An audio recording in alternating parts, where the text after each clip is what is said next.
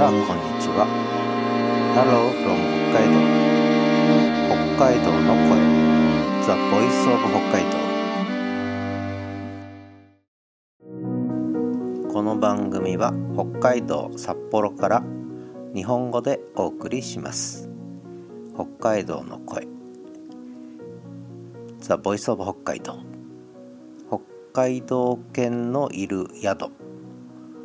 北海道札幌で民泊ゲストハウスをやっています。北海道犬を飼っています。北海道の旅行温泉グルメショッピング大学哲学社会科学政治に至るまでいろんなお話を北海道からお送りします。海道のグルメの話今日はジンギスカンの話をしたいと思います、まあ、北海道といえばやっぱりジンギスカンということなんですが、まあ、実はジンギスカンというのは、えー、第二次世界大戦後1946年以降なんですね北海道でよく食べられるようになったのは。でその前からあの羊の飼育が始まってまあ、羊肉を食べようということで、えーまあ、食べる習慣はあったみたいですが、えーまあ、本格的にジンギスカンブームになったのはやっぱり戦後のことなんですね。でジンギスカン羊の肉これ2種類ありまして大きく分けて。一つは大人の羊マトンの肉。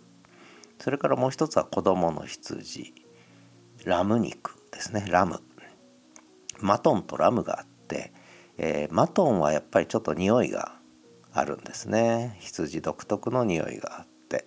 まあ結構苦手な人も多いんですがラム肉。ラムは子供の羊で臭みがなくて美味しいんですね、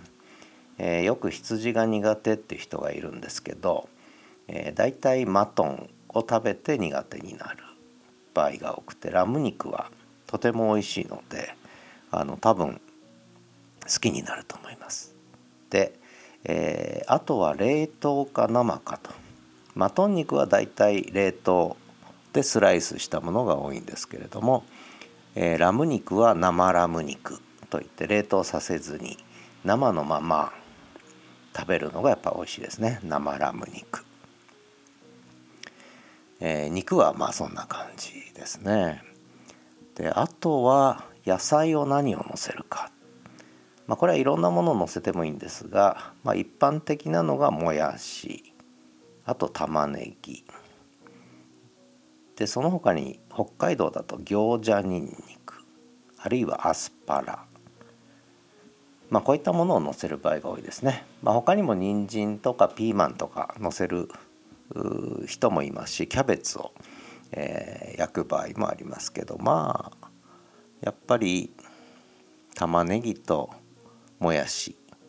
まあ、あとキャベツ少しぐらいが一般的ポピュラーなんじゃないですかね。で焼き方も2種類ありまして、えー、もう直に鉄板鍋ですね鍋があるんですけどこう膨らんだ鍋がジンギスカン鍋その上に直に置いて肉を焼くという焼き方ともう一つはこうもやしとか野菜をこうドーム状の鍋にかぶせたその上に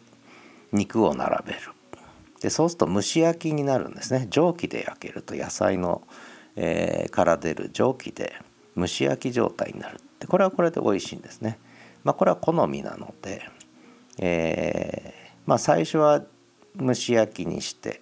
でその後こう直火焼きにする。あるいはあまあ最初からまあ直火焼きにする。まあどちらでも好みで食べますね。であと鍋。ジンギスカン鍋って独特の形してるんですけれども実はジンギスカン鍋にも2種類ありまして一つは穴開きのジンギスカン鍋。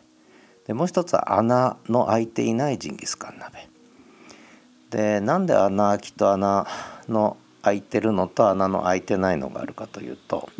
ジンギスカンは実はタレにつけたジンギスカンとタレにつけてないそのままのジンギスカンとあるんですね。でタレにつけた場合はタレがこぼれるのででそうすると煙も出るし焼きにくいのでそれで穴なしですね。タレ付きのジンギスカンの肉を焼く時はだいたい穴なしの鍋を使います。で逆にこうタレをつけずにそのまま肉をそれこそ直火で焼きたい場合は穴あきを使う場合が多いですね。穴なしと穴あきの鍋がある。それからタレに漬け込んだものとタレにつけないものがある。で肉はマトン。とラムがある、えー、まあそんな感じで、えー、あと生の場合とまあ冷凍した場合こんな感じでいくつかこうバリエーションがあるんですねジンギスカンね。でやっぱりジンギスカンというと冬に食べるイメージがあると思うんですがむしろ北海道では春先ですね。雪が溶けてちょっとこう庭先とかベランダとかで、えー、バルコニーとかで、えー、火を燃やせるぐらいにちょっとこう暖かくなってきた頃に、えー、ジンギスカンをやります。で北海道は桜が咲くのがだいたい5月に入ってからの年が多いんですけれどもその花見 え日本では花見ね桜を見るんですがその花見の時に北海道の人はだいたいジンギスカンをやりますね。えー、桜を見ずにジンギスカン鍋を見ながらジンギスカンを食べてビールを飲んでと。でまたビールが合うんですねジンギスカン鍋にはね、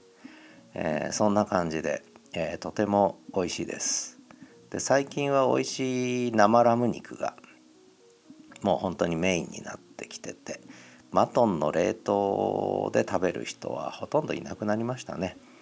それからタレにつけるというのもやっぱり臭みを消す意味が結構あったので最近はタレにつけない焼き方の方がまあ一般的になってきてますね。タレなしの生ラム肉を、えー、そのまま焼いて食べると。で一番こだわるのが実はお店によって違うんですけれどもつけだれですね、えー、焼いた肉をタレにつけて食べるんですが焼いた後につけて食べるんですがその、えー、つけだれがこうお店によってやっぱ味が違う。